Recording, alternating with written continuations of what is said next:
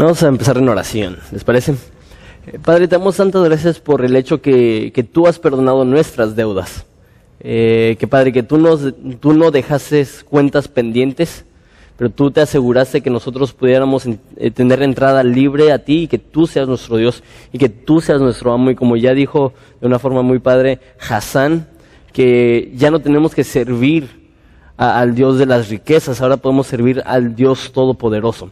Entonces, Padre, te damos gracias porque tú, este, al usar este lenguaje, al usar es- estas palabras de que nosotros estamos endeudados por nuestro pecado, nos demuestras que, que tú deseas que nosotros no estemos endeudados. Entonces, ayúdanos a tener sabiduría eh, para saber cómo tratar con nuestras deudas, cómo pagar nuestras deudas y cómo este, servirte a ti con todo lo que tenemos. Te amamos, Cristo, y es en tu nombre que pedimos esto. Amén. Muy bien. Eh, yo creo que en el eh, tema de las finanzas, el tema de las deudas es una de las más, este, no sé si importantes, pero definitivamente es la, duda más grande que tienen las personas. Eh, normalmente cuando alguien está sufriendo o necesita consejos eh, en el aspecto económico, no es porque tienen demasiado dinero. Este, jamás, sería padre, pero eh, jamás ha llegado alguien a decirme, ¿sabes qué, Jonathan? Me dieron esta cantidad de dinero, tuve una herencia, tuve en el trabajo una liquidación. Eh, ¿Cómo puedo invertir bien mi dinero? Eso normalmente no, no tienen eh, las personas en su mente cuando piden consejo económico, aunque a veces, y sería muy padre, esa sería la mentalidad correcta. Normalmente cuando personas buscan consejo económico es porque están endeudados, sus ingresos no son suficientes para pagar sus deudas, están pagando intereses increíble en lo que tienen y este no saben qué hacer. Lo primero que quiero ver acerca de las deudas eh, es que hay personas que no están convencidos o convencidas que necesitan pagar sus deudas. Hay personas que dicen, ¿sabes qué? Yo sigo pagando el interés y ya sé que, que realmente no, no estoy bajando eh, eh, la deuda en sí, sé que nada más estoy pagando eh, 15 pesos de los mil pesos que debo, pero ¿sabes qué?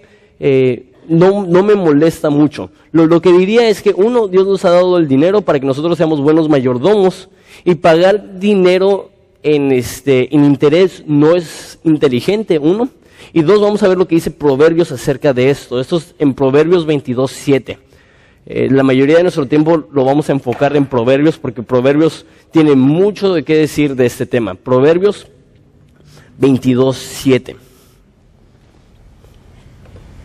Dice, el rico se enseñorea de los pobres y el que toma prestado es siervo del que presta. Entonces lo que está diciendo es que si tú tienes deudas, tú de cierta forma eres un esclavo, un siervo de, a quien, de aquel que te ha prestado cierta cantidad de dinero. Y todos nosotros hasta cierto grado hemos experimentado esto. Eh, todos nosotros a lo mejor hemos tenido deudas de tarjeta de crédito, de préstamos personales, de lo que sea.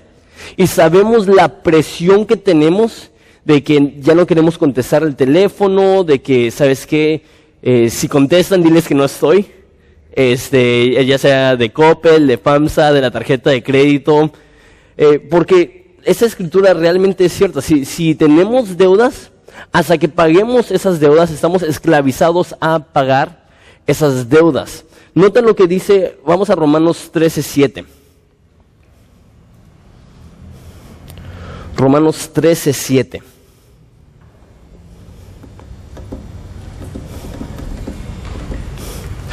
Muchos, este, tristemente fuimos engañados con este concepto de, esto es una ganga, este, 12 meses sin intereses, 18 meses sin intereses, eh, pagos semanales eh, cómodos y de repente ya tenemos eh, tantas deudas que decimos, no, ¿cómo puedo? Y ya- de tantos pagos de, de 23 pesos semanales, ya estoy pagando 200, 300, 400, 500 pesos a la semana de préstamos. Mira lo que dice Romanos 13, 7. La primera parte dice, pagad a todos los que le debes. Entonces nosotros como me- meta primordial y principal, si tenemos deuda, nuestra meta no es solamente pagar los intereses, nuestra meta es realmente pagar la deuda. Una vez más, con la oración que empecé, Dije que Dios pagó la deuda que nosotros tenemos para demostrarnos a nosotros que si tenemos deuda debe de ser nuestra meta pagar la deuda. Yo diría que no debe de ser solamente nuestra meta pagar nuestras deudas, pero estar en el lugar económico donde podemos realmente invertir en cosas buenas, ya sea la iglesia, ya sea amigos, ya sea eh, misiones, ya sea en familia. Dice Proverbios que el hombre sabio deja una herencia a los hijos de sus hijos. Esa debe de ser, por la gracia de Dios, nuestra meta. No solamente quiero estar en ceros, quiero por la gracia de Dios tener dinero para poder invertir en la vida de mis hijos, en la vida de mis nietos. No sé tú, mi abuela tuvo esta mentalidad. E, ella fue una buena administradora de su dinero y gracias a su inversión en mi vida, gracias al hecho que ella no murió endeudada, este, ella me apoyó después de su muerte a través de su herencia. En mi tiempo de misionero en Inglaterra fue gracias a eso. Y de hecho, eh, después de pasar tiempo en Inglaterra y después de regresar a México y después de viajar un poco en Estados Unidos, todavía este, a través de su generosidad tuve para invertir para comprar mi primera casa. Entonces, si mi abuelita no hubiera tenido esta meta de no solamente pagar sus deudas, pero de invertir en su hijo, invertir en sus nietos, entonces yo estuviera en una posición económica muy diferente. Entonces, y a lo mejor tú dices, ¿cómo me hubiera gustado que mis papás, si ya fallecieron, o que mis abuelos me hubieran dejado una herencia? ¿Alguien ah, piensa eso? Sí, ¿qué, ayuda increíble hubiera sido si después de que falleció mi abuelita me hubiera dejado un, poco de dinero para ayudarme con mi educación, para ayudarme con mis deudas, para ayudarme con mi casa, para ayudarme con mi modo de transporte. Lo que diría es, si tú no lo tuviste, tú tienes la oportunidad de serlo para tus hijos y para tus nietos. Entonces, nuestra meta debe de ser no solamente pagar nuestras deudas, pero aprender cómo ahorrar para poder invertir en aquellos que amamos, en aquellos que necesitan eh, de nuestra generosidad. Lo primero que diría acerca de las deudas, eh, les voy a dar tres formas de salir de las deudas, pero lo primero que diría es más para ustedes que son jóvenes y a lo mejor no tienen deudas, a lo mejor hay personas aquí que ya son mayores que tampoco tienen deudas, la, mayoría me imagino que, que tienen deudas, por eso están aquí. Este, Pero a ustedes que, que a lo mejor no tienen deudas, te diría esto. No busques el modo fácil de obtener aquello que no necesitas.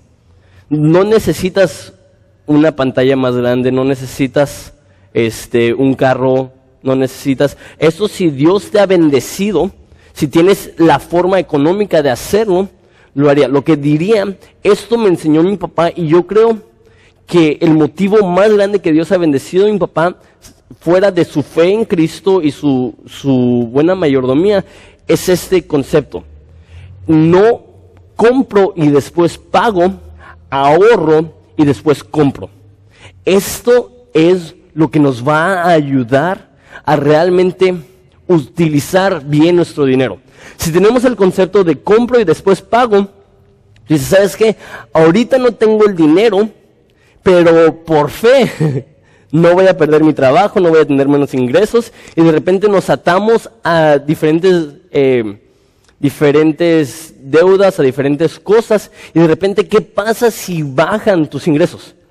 ¿Qué pasa si pierdes tu trabajo? ¿O qué pasa que si por un descuido te comprometes a más de lo que puedes pagar? Entonces estás en lío si estás pagando en veces 50% hasta dos veces más de lo que vale el objeto. Entonces, por ejemplo, vamos a decir que, Dios sí te ha, bendecido, estás bien económicamente y tú decides que quieres una pantalla de televisión padre. Hay dos opciones. Ver tu dinero y ver lo que quieres y decidir, ¿sabes qué? Lo voy a comprar y después lo voy a pagar. O sea, vamos a decir, tengo tres mil pesos que yo creo que, puedo utilizar para comprar algo, pues si sabes qué, puedo o comprarme una televisión de diez mil pesos, irla pagando poco a poco y probablemente pagar quince mil, dieciocho mil pesos por ella, o puedo decir, ¿sabes qué? Tengo tres mil pesos, voy a ahorrar seis meses. Y después de esos seis meses pagarlo de contado. Te estás ahorrando seis mil, mínimo tres, cuatro mil pesos solamente de interés. Eso es algo que se llama disciplina, como dijo Hassan. No necesitas más dinero. Eso es a lo que vamos a llegar ahorita. Eh, la mayoría de personas tienen ese concepto que si tuvieran más dinero, entonces podría pagar mis deudas. No necesitamos más dinero, necesitamos más sabiduría. Porque si tuviéramos más dinero, ¿qué es lo que haríamos?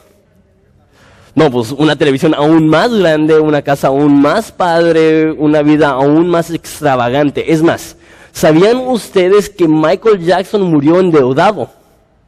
Michael Jackson en su vida ganó aproximadamente 50 millones de dólares. ¿Cuántos aquí tienen 50 millones de dólares? Ok, voy a ser sus amigos. Michael Jackson tuvo 50 millones, perdón, 500 millones de dólares y murió endeudado. Él no necesitaba más dinero, él necesitaba más sabiduría. Y de hecho la película que sacaron y sus discos de, eh, que sacaron después de su muerte lo usaron para que su familia no tuviera que pagar su deuda. Eh, estaba viendo una competencia de patinetas de, de uno de los mejores profesionales para patinar del mundo. Era una competencia, imagínense que el ganador se iba a llevar 100 mil dólares. Eso, eh, con el tipo de cambio ahorita, es un millón trescientos mil pesos.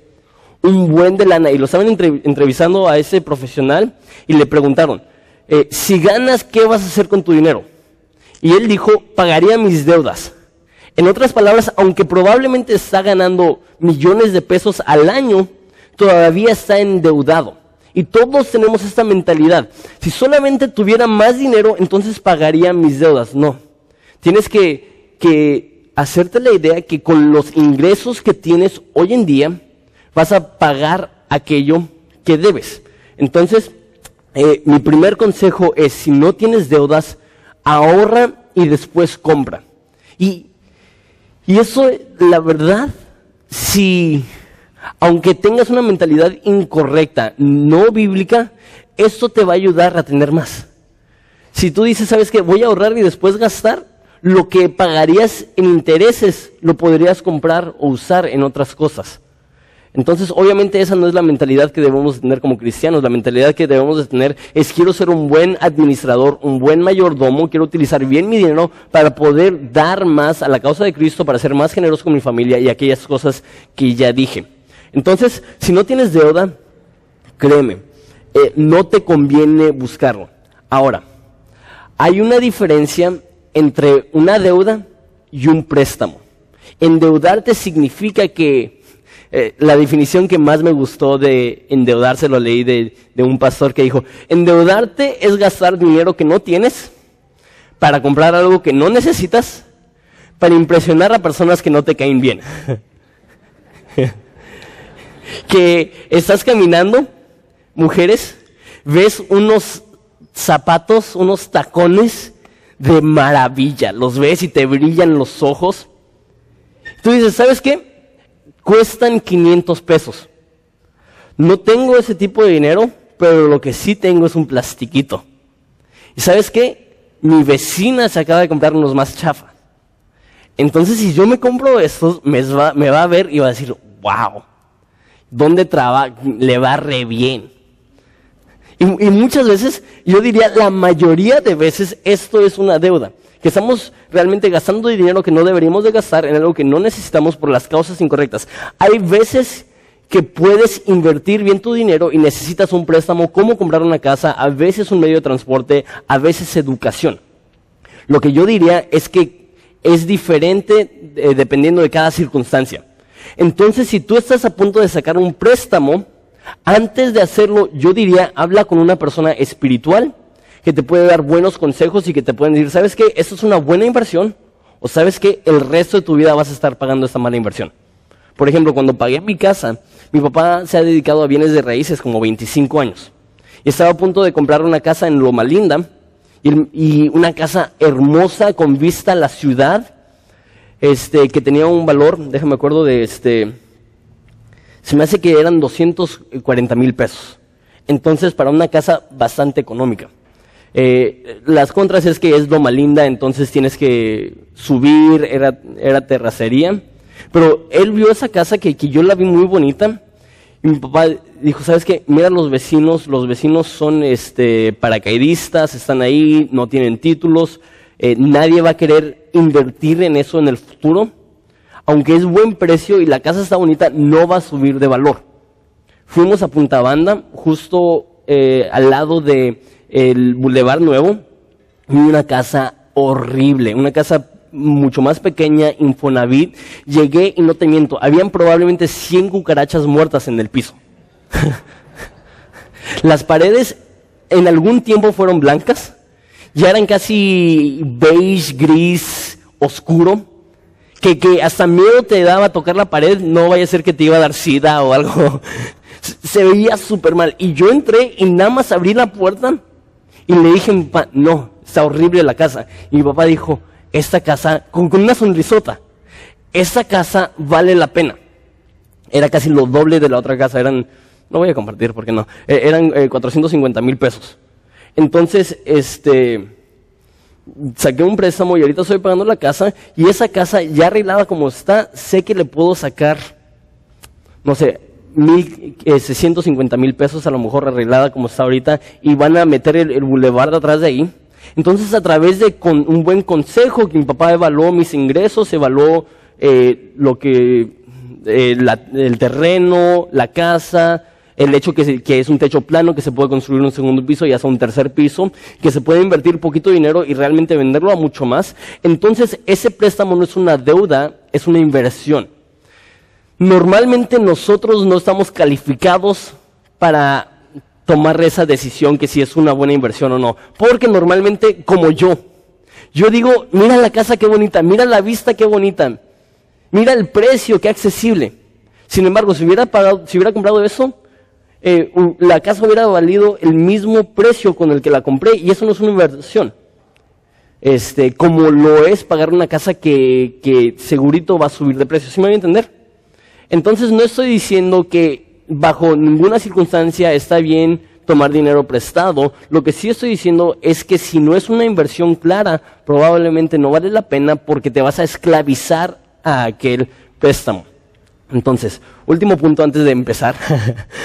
Este, a lo mejor tú dices, Jonathan, estoy totalmente de acuerdo, dile eso a mi esposa.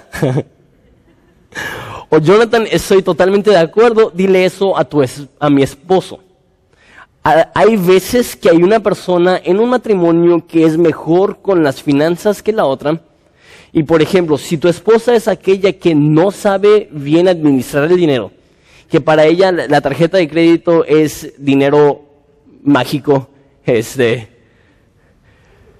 probablemente se la vas a tener que quitar. Y a lo mejor tú dices, Jonathan, me va a linchar. No voy a poder dormir en mi cama por como tres años.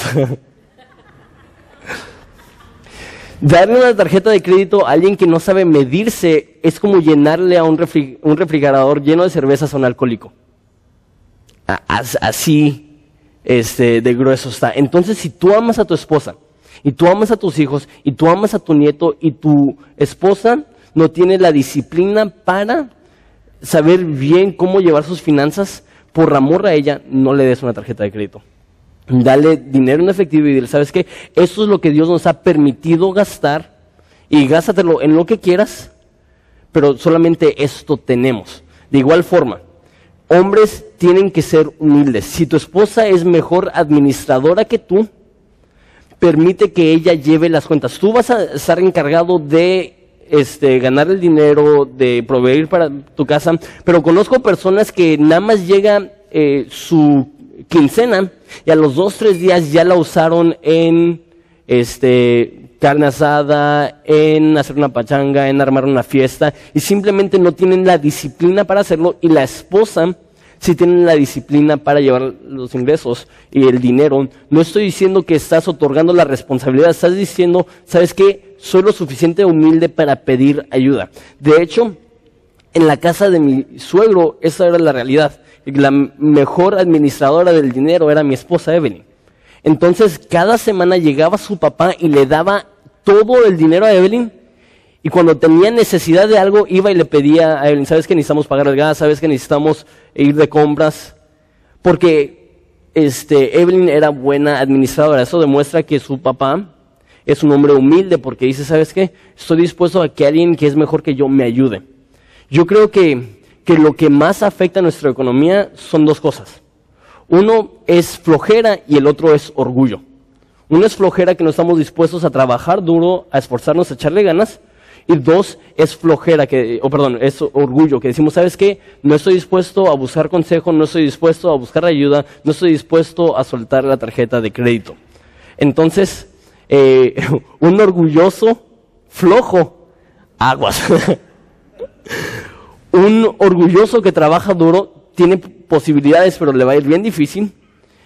Y un este, humilde que trabaja duro probablemente le va a ir muy bien económicamente. Probablemente va, a utilizar bien sus finanzas. Ok, esa fue mi introducción. Ay, me encanta mi trabajo. Ok, este. Eh, lo primero que, quiero ver es lo que dije al principio. No necesitamos más dinero, necesitamos más sabiduría. Si alguien te da más dinero, probablemente somos propensos a cometer los mismos errores que hemos cometido hasta ahorita. Entonces lo que necesitamos es saber cómo utilizar el dinero que ya tenemos. Eh, Proverbios 8, 17, si pueden ir ahí por favor, Proverbios 8, 17 hablando de la sabiduría, dice, yo amo a los que me aman. Eso es la sabiduría muchas veces en proverbios. Eh, es como una mujer que le está hablando a un hombre y dice, yo amo a los que me aman y me hallan los que temprano me buscan. O sea que si tú amas la sabiduría y tú buscas la sabiduría, va a ser más fácil encontrar la sabiduría. Y mira lo que dice acerca de la sabiduría, versículo 18. Y las riquezas y la honra están conmigo Dice riquezas, ¿qué? Riquezas duraderas y de justicia. Entonces hay personas que buscan riquezas y a veces las consiguen, pero no son duraderas porque no tienen sabiduría. Es más, la mayoría de las personas que ganan la lotería, después de unos cuantos años, están en bancarrota porque no supieron administrar el dinero que habían ganado. Entonces, si eres un hombre sabio, puedes tener riquezas y las puedes invertir bien y las puedes usar bien.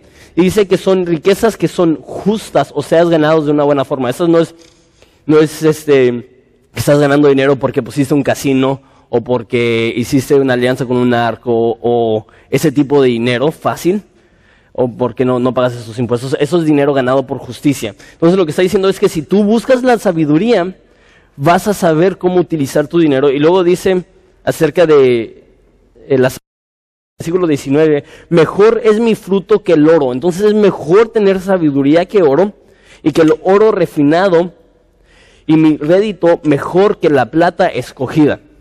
Está diciendo, si tú tienes sabiduría, tienes más que el más rico. Porque vas a saber usar y administrar bien lo que tienes. Entonces, si estás pasando un problema económico, que tu oración no sea, Dios, dame más dinero. Porque va, a ser el mismo problema. Si tú estás en, un problema económico, la oración debe ser, Dios, dame más sabiduría. Entonces, eh, tres formas este, de salir de tus deudas si es que tienes. Eh, y el último concepto que quiero dar, este, antes de darte esos tres métodos, está en Proverbios 13:11. Proverbios 13, 11. Dice, el dinero mal habido o mal conseguido pronto se acaba. Entonces, si estás ganando eh, tu dinero de una forma injusta o mala, no dura. Este, quien ahorra poco a poco se enriquece. Esto es eh, nueva versión internacional. Entonces, lo que está diciendo es que si quieres ganar dinero, si quieres pagar tus deudas, eso es algo que se hace poco a poco.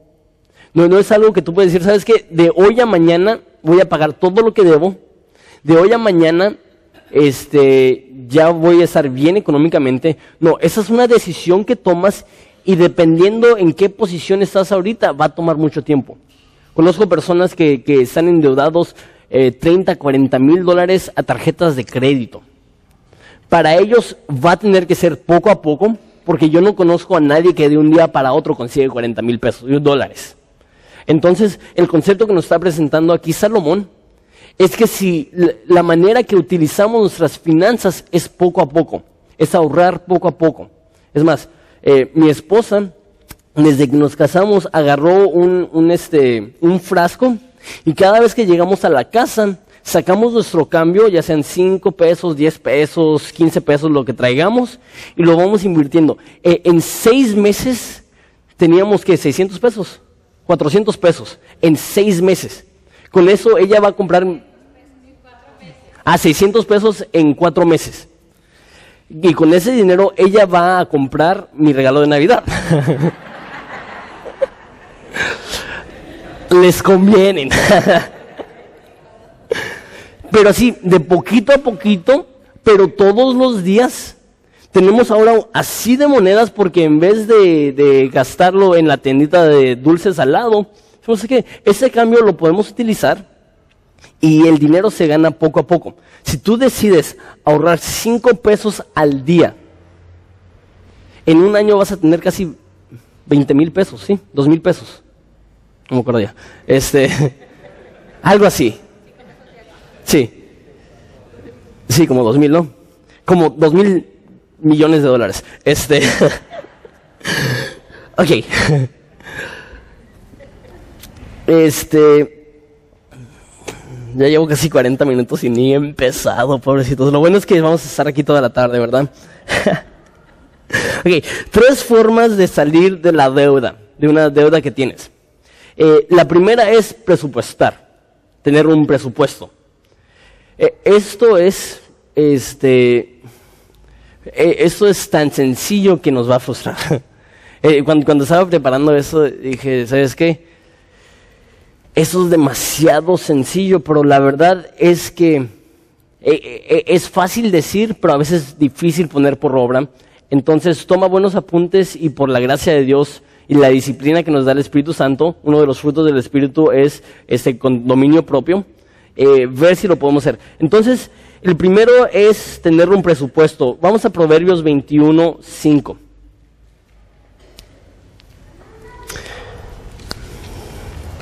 Y cuando digo presupuesto, esto es que tú tomas en cuenta, gano cierta cantidad, gano cuatro mil pesos a la semana, gano ocho mil pesos a la semana, gano 16 mil pesos a la semana, lo que sea que, que tú ganes.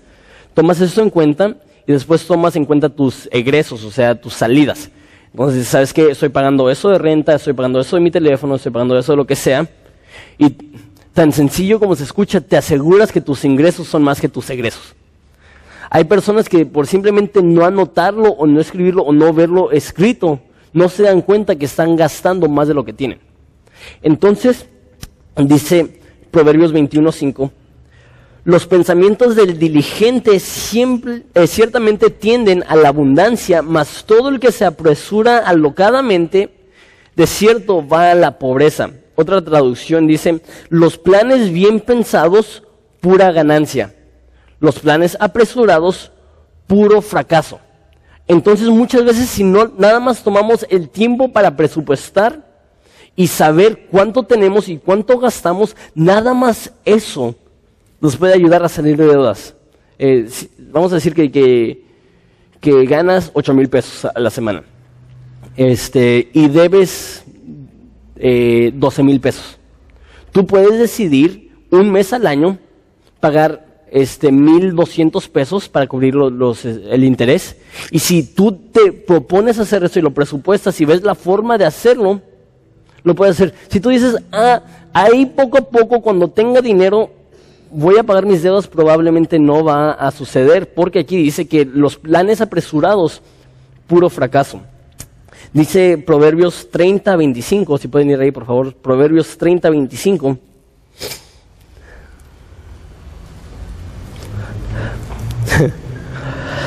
Me encanta Salomón. Es un, poco tajante, pero a veces es lo que necesitamos. Este, dice, versículo 25 del capítulo 30, las hormigas, pueblo no fuerte. ¿Alguien alguna vez ha matado a una hormiga? Ok. ¿Cuánta resistencia puso? No era como que estaba bajo tu pie y aguantándote hormigas no son fuertes. Sin embargo, aquí dice que en el verano preparan su comida. Entonces está diciendo que las hormigas, aunque son un animal débil, un animal pequeño, tienen suficiente sabiduría para saber que en los momentos de prosperidad deben de almacenar para los momentos de necesidad. Entonces está diciendo, si una hormiga sabe bien administrar sus posesiones, entonces nosotros también debemos saber cómo este, administrar nuestras posesiones. Y aquí va la pregunta, tú tienes que determinar qué tan urgente es pagar tus deudas. Por ejemplo, si tú tienes así una deuda que tú dices, no hay forma que yo sé cómo pagarlo, entonces tienes que tomar medidas drásticas.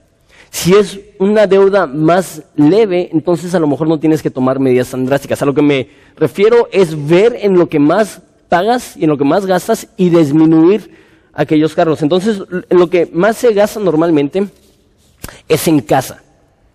Entonces, eso incluye en tu casa, eso incluye eh, tu renta o tu hipoteca, eso incluye electricidad, eso incluye gas, eso incluye agua, eso incluye predial, este, muchas veces si vives en una colonia más fresa, tienes que pagar este, mensualmente mano, ¿cómo se dice? Este, ok, no hay nadie aquí fresa. Es de mantenimiento, gracias. este, y, obviamente no, no solamente tienes que pagar mensual a un jardinero o algo así en las colonias más bonitas, pero todos que son propietarios saben que, que se fundió el foco, se rompió la puerta, eh, el niño, no sé, hizo un cortocircuito y tienes que cambiar todo el alambre de la casa, no sé. Este, hay, hay gastos que, que tienen que ver con la casa y normalmente este es el gasto más fuerte. Si tú quieres disminuir tus egresos de una forma radical, esta es la mejor forma. Eso significa que si tú estás serio de pagar tus deudas, eh, especialmente si estás rentando, tú buscas disminuir lo que pagas. Había una persona que llegó y me dijo, ¿sabes qué? No tengo dinero, no tengo para comer. Este, y le pregunté cuánto pagas de renta y me dijo 350 dólares a, la semana. Perdón, al, mes. Y este, no era casado, tenía un hijo y era una, casa, se me hace que de tres habitaciones. Y estaba rentando, no estaba, pagando una hipoteca. Yo le dije, ¿sabes qué? Si no tienes para comer, no te puedes dar el lujo de tener esa casa. Entonces, este, se cambió de casa y ahora está pagando, se me hace que 1.200 pesos al mes en renta. Y ahora el dinero que antes este, usaba para renta, ahora la puede usar para este, comer. Entonces, si estás en una posición fuerte, esta es la mejor forma de eliminar muchos gastos. También otra eh, que es fuerte es modo de transporte. Este, si Dios se ha bendecido con mucho dinero, eh, no hay nada de malo tener un carro, no hay nada de malo tener un carro bonito, pero lo que no quieres es gastar más de lo que tienes. Entonces, no quieres realmente endeudarte mucho con tu carro. Eh, es preferible que tu carro lo puedas pagar rápidamente y no estar pagando tu carro dos, tres años. Sí, simplemente no conviene, especialmente porque los carros, a diferencia de las casas, bajan de precio. Y bajan de precio rapidísimo. Normalmente, si compras un carro nuevo, nada más sales del distribuidor y, baja de valor aproximadamente 20 o 30% en un, en un segundo. este, entonces, tienes que tener cuidado también, eh, por ejemplo, carros como Volkswagen, carros europeos a veces, eh, en México las piezas son muy caras. Entonces tienes que tomar esto en cuenta cuando estás comprando un carro. No quieres comprar un carro que cuando se te descomponga te va a costar 5 mil pesos para cambiar unas cuantas bandas o cambiar el mofle o lo que sea. Entonces, tu modo de transporte tiene mucho que ver. También hay personas que no ganan mucho dinero y que tienen un carro y que están pagando su carro y que están pagando 150, 200, 300 pesos a la semana en gasolina y están sufriendo mucho por no desprenderse del carro. Si no tienes suficiente dinero, entonces tienes que humillarte. Y la verdad no es humillación porque mucha gente lo hace, pero vender tu carro y andar en micro. Sí, y no, no puedes decir, es, que no puedo. Si, puede la mitad de Ensenada, puedes tú. Entonces, una vez más, no estoy diciendo que si Dios te ha bendecido con el suficiente eh, dinero para tener un carro, eh, que lo vendas y que estás mal. No, lo que estoy diciendo es que si estás batallando para pagar tus deudas, este es otro lugar donde puedes ver. También comida. No sé tú, yo probablemente gasto demasiado en comida. yo vivo en el centro. A, tres cuadras a la redonda está la mejor comida del mundo. Este, no sé por qué personas no vienen de París o de Italia a comer aquí. Los tacos de la esquina, las empanadas, las tortas, todo está de lujo. Y es increíble cuánto puedes gastar comiendo en la calle a comparación de preparar tu propia comida.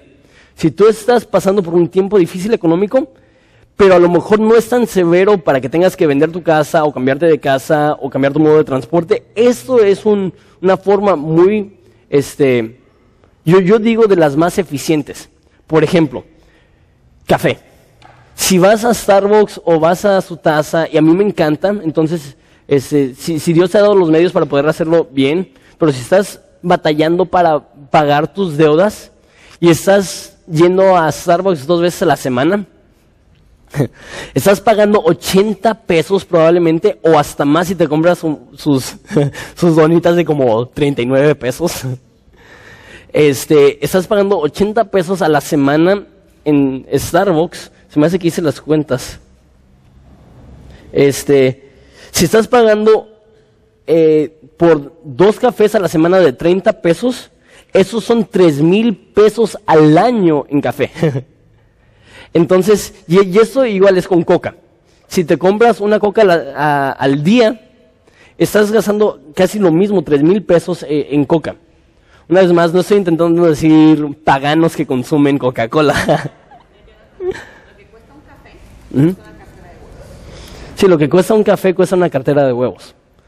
Este, entonces, una vez más, están aquí porque probablemente quieren saber bien cómo utilizar su dinero. Entonces, si están bien económicamente, no sé por qué vinieron, no, es cierto, este, es una razón, este, cositas que yo estaba pensando.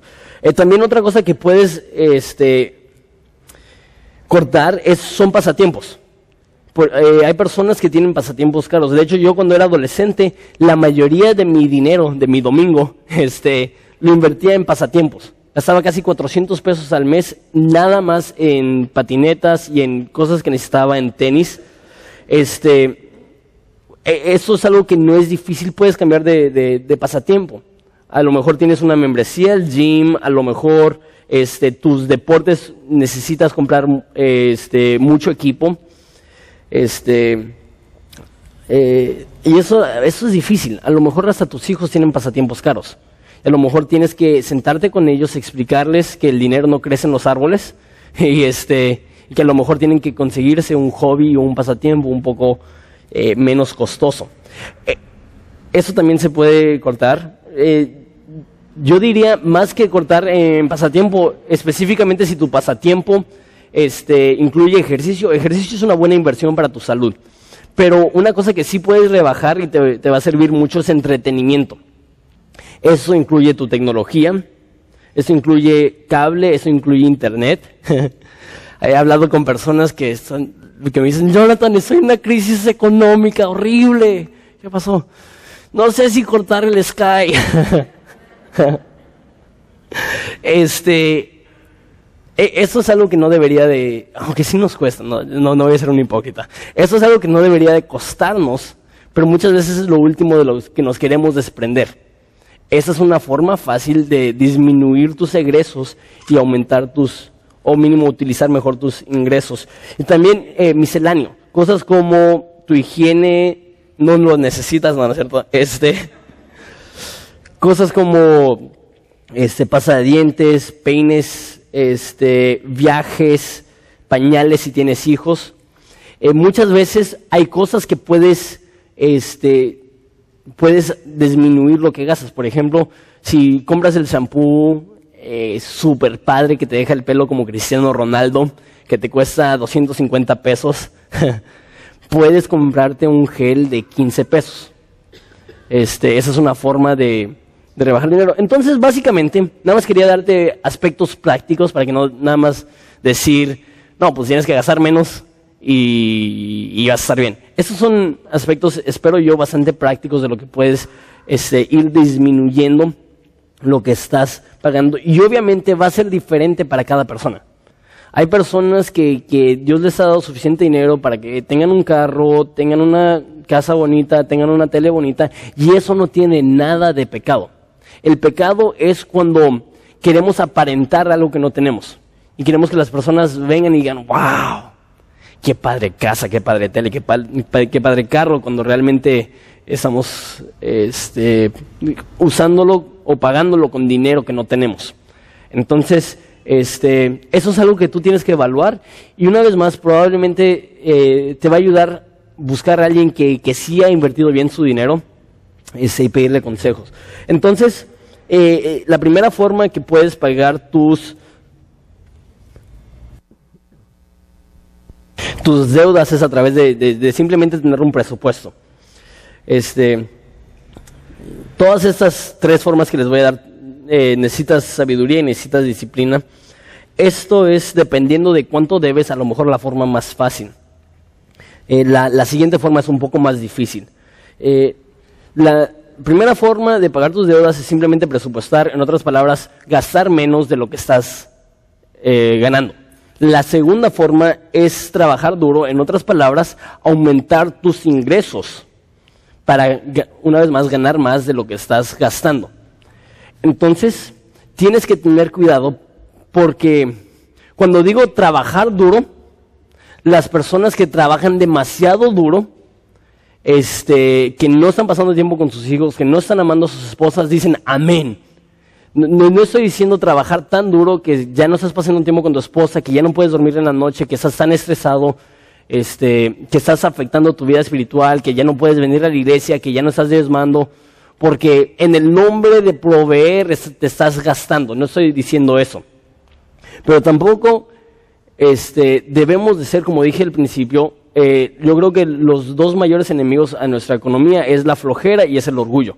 En esta ocasión, si somos flojos, claro que vamos a, sufrir económicamente. Mira lo que dice eh, Proverbios 10.4. Y se me hace que esa la leyó Hassan. Dice, la mano del negligente empobrece, mas la mano de los diligentes enriquece. En otras palabras, si somos diligentes, si trabajamos duro, si le echamos ganas con lo que tenemos, podemos ganar más dinero. Esto es, si tú estás trabajando en un lugar donde puedes ascender, a lo mejor a través de tu duro esfuerzo y recibes un aumento económico. Eso es a lo mejor si tienes tu propio negocio. A través del trabajo duro, tienes mejores empleados que van a eh, proveer mejor servicio al cliente y vas a aumentar tus ingresos. Este. Eh, capítulo 13, versículo 4 de Proverbios.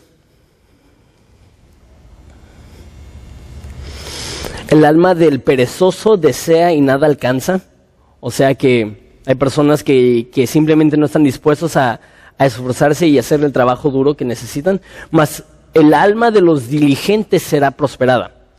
Entonces podemos literalmente trabajar más duro, echarle más ganas. Obviamente, este, tu trabajo no es tu primera prioridad.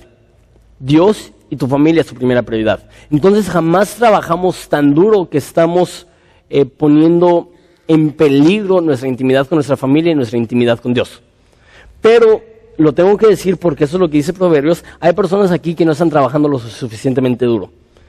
Muchas personas eh, tenemos la tendencia a solamente trabajar lo suficientemente duro para que no nos despidan. Simplemente estar más o menos al ras con todos los demás y así mínimo no me van a despedir la mentalidad del cristiano no es trabajar lo suficientemente duro para que no te despidan. La mentalidad es voy a echarle más ganas que cualquier otra persona y créanme, esto es vital y más en esta cultura y en este eh, ambiente económico. Si tú quieres proveer las necesidades de tu familia, tú, tú no puedes ser mediocre. No puedes trabajar igual que todos los demás. Tienes que sobresalir, tienes que ser diligente, tienes que impresionar a tus jefes, a tus patrones, para que ellos digan, ¿sabes qué? Voy a tener que recortar empleados, pero a ese, empleado no lo pierdo por nada. Este, unos cuantos versículos más. Eh, Roman, perdón, Romanos, no sé de dónde saqué eso. Proverbios eh, 12, 23. En toda labor hay fruto, mas las palabras vanas de los labios empobrecen. Entonces, eh, dice, en toda labor hay fruto. Esto es más para aquellos que a lo mejor están buscando trabajo y no lo tienen. Si tú estás buscando trabajo y no lo tienen, lo peor que puede hacer es pasar un día llenando solicitudes y pasando dos, tres semanas esperando a que te hablen. Lo que necesitas hacer, lo que dice aquí, es este, eh, en toda labor hay fruto. Esto es trabajar en lo que sea, en lo que encuentras un trabajo. Entonces tú pones solicitudes, tú pones solicitudes, tú pones solicitudes, tú vendes comida, tú este, vendes ropa, tú haces lo que sea. Y créeme que así va a ser mucho más fácil encontrar trabajo. Y, más si ya has construido una reputación de ser diligente. Eh, Proverbios 28, 19. Ah, perdón. Este, en lo que llegan ahí. Y la última mitad del último pasaje es más, las palabras eh, vanas de los labios empobrecen. Entonces, esto es aquella persona que, que dice, sí, he estado buscando trabajo, sí le he estado echando ganas, pero simplemente no pasa nada. Y, este, y la realidad es que, que no le han puesto tanto trabajo. Esto, como dice ahí, empobrece. Proverbios eh, 28, 19. El que labra su tierra se saciará de pan. Esto es trabajar duro. En ese contexto era agricultura. Eso, si tú quieres comer, tú tomas semillas, tú las plantas, tú las riegas y tú las ves eh, crecer y comes de ese fruto. Este, más el que sigue las cosas ociosas, o sea, malgasta su tiempo, este, se llenará de pobreza. Entonces dice, o podemos trabajar duro y de ese esfuerzo podemos alimentarnos eh, en el medio que tengamos, o podemos ser ociosos. Y la respuesta es que eso no nos va a llenar, nos vamos a llenar de pobreza. Y ese, el que sigue es el versículo a lo mejor mejor para muchos de nosotros. Eso es Proverbios 13:23. Proverbios 13:23. Muchas personas dicen, no, Jonathan, es que no tengo dinero, no tengo trabajo, no sé qué hacer, estoy en una posición económica muy difícil y lo acepto. E-, eso realmente ahorita es un tiempo muy difícil. Pero mira lo que dice Proverbios. Dice, en el barbecho de los pobres hay mucho pan. Si tú eres eh, medio eh, naco como yo, este, a lo mejor no sabes qué es un barbecho. Un barbecho literalmente es como un, lote baldío. Nos está diciendo, aún, bueno, vamos a leer todo el versículo, dice, en el, barbecho de los pobres hay mucho pan, mas se pierde por falta de juicio. Lo que está diciendo es que en aún un lote vacío, si eres sabio, tú le puedes sacar provecho que aunque no tengas ni dinero ni educación, si tienes sabiduría, tú puedes hallar la forma de ganar dinero. Entonces, una vez más, no busques, como dijo Hassan, no ames el dinero. Ama la sabiduría, ama tu intimidad con Cristo y aprende de Él. Y a través de la sabiduría sabrás mejor, o déjalo, me incluyo, vamos a saber mejor cómo utilizar nuestras, eh, nuestras finanzas y nuestros ingresos. Ok. Entonces, ¿cuál es la primera forma? Ok, una persona sabe, una persona le va a ir bien. Tener un presupuesto. Número dos. Sí, aumentar los ingresos, trabajar duro, ser diligente, como le quieras poner. Número tres y último es, yo digo, el más importante. Por mucho. Como dije al principio de la conferencia, hay ateos que han pagado sus deudas. Entonces la meta no solamente es pagar tus deudas, pero pagarlas de una forma que glorifica a Dios. El tercer punto y el más importante por mucho es el contentamiento. Muchas veces el motivo que tenemos deudas es porque no estamos satisfechos con lo que ya tenemos. Y decimos, ¿sabes qué? Necesito un mejor carro. ¿Por qué si el carro que, tenemos funciona perfectamente bien? No, no, no, es que ya no estoy contento con este carro. Y y no pienses por un segundo que me estoy excluyendo de eso. Eso eh, es algo con el que todos batallamos. Pero la realidad es la siguiente. Todos nosotros adoramos en todo minuto. Si adoramos a Cristo, vamos a estar felices y contentos con Él. Si adoramos imagen, vamos a decir, ¿sabes qué? Necesito más para verme mejor. Si adoramos comodidad, vamos a decir, ¿sabes qué? Necesito una colonia más segura. Si adoramos lujos, vamos a decir, ¿sabes qué? Necesito más de lo que tengo y vas a literalmente presentar tu cuerpo en sacrificio vivo, aquello que adoras. La Biblia dice, de hecho, vamos de volada, ya me pasé por mucho, pero ustedes me aman y me perdonan. A Romanos 1.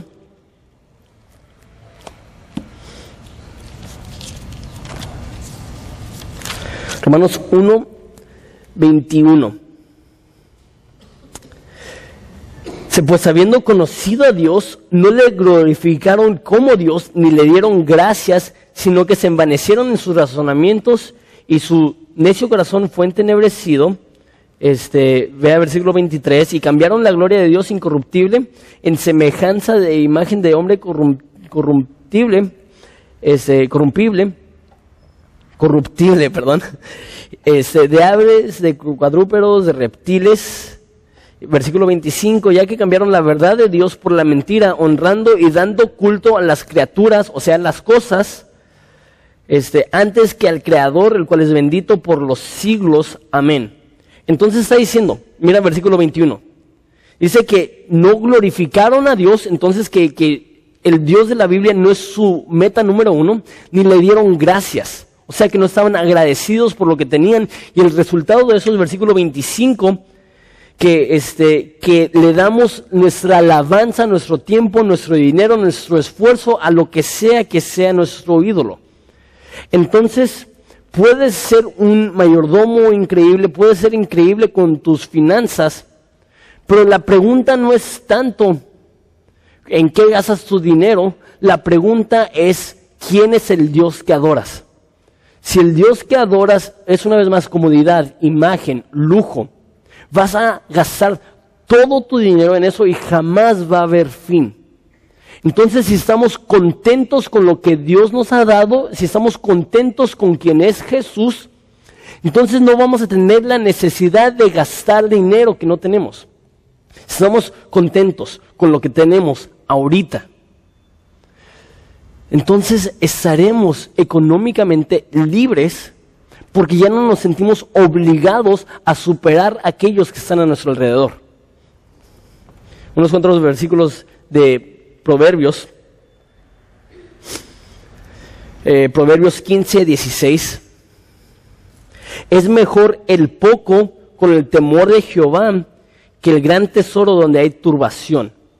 Entonces, es mejor tener poquito y estar satisfecho con Dios que tener mucho y no tener paz. Es más, mira lo que dice Eclesiastés 4.6.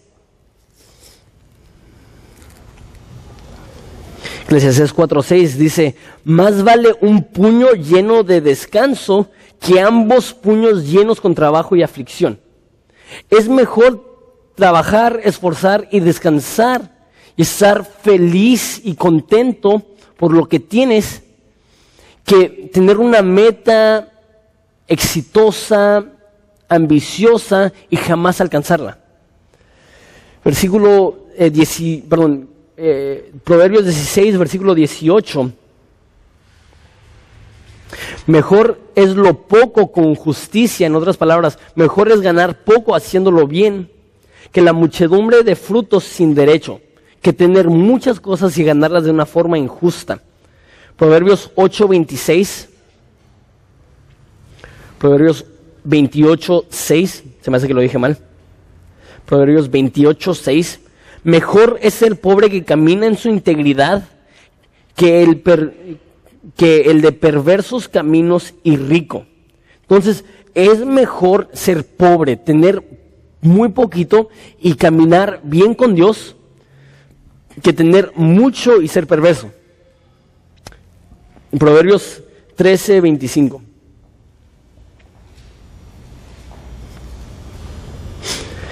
Dice, el justo come hasta saciar su alma, esos Proverbios 13, 25, mas el vientre de los impíos tendrá necesidad. Entonces lo que está diciendo es que si tenemos sabiduría, va a llegar el punto donde estamos contentos con lo que tenemos. Entonces nos saciamos, nos llenamos con lo que Dios nos ha dado. Sin embargo, el vientre de los impíos tendrá necesidad. O sea que los que no son sabios, los que no confían en Dios, siempre necesitan más. Y porque su felicidad está atada con sus posesiones, no, pues si quiero ser más feliz necesito más cosas. Último versículo,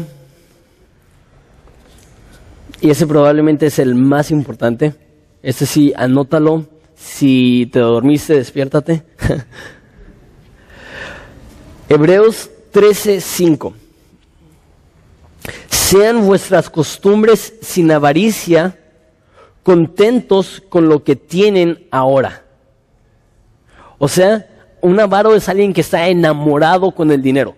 Está diciendo que no anhelemos más dinero. Al contrario, dice que estemos contentos con lo que tenemos ahora. Y el motivo que estamos contentos con lo que tenemos es porque Él dijo, no te desampararé ni te dejaré. El contentamiento verdadero es reconocer que Dios está con nosotros. Y si Dios está con nosotros y Él nos llena y Él es el pan de vida, no necesitamos un carro nuevo con rines de 22 pulgadas para sentirnos satisfechos. si Dios es nuestro rey, nuestro amo que nos ama y jamás nos dejará, no necesitamos gastar más de lo que tenemos para estar felices. Al contrario, todo lo que hacemos, como dicen Corintios, lo hacemos para su gloria y su alabanza. Que dice que todo lo que hagamos eh, lo hagamos para la gloria de Dios. Entonces, si realmente creemos que Dios está con nosotros, que Dios nos llena, que Dios nos sacia, entonces no vamos a tener la necesidad de endeudarnos más y vamos a poder tomar los otros dos pasos de la forma correcta. No te sirve de nada trabajar más duro si Dios no te está llenando, porque simplemente va a ser como un hoyo vacío o un, perdón, una cubeta sin, sin fondo, por decirlo así. No te sirve de nada tener un buen presupuesto si no estás, si no estás feliz con Dios, porque entonces este, vas a tener menos posesiones y no vas a tener a Dios llenándote en tu vida y vas a estar igual de frustrado. Lo que necesitamos como importancia número uno es estar satisfecho en Dios y después podemos tomar esas decisiones con un poco más de claridad. ¿Les parece si nos ponemos de pie y oramos?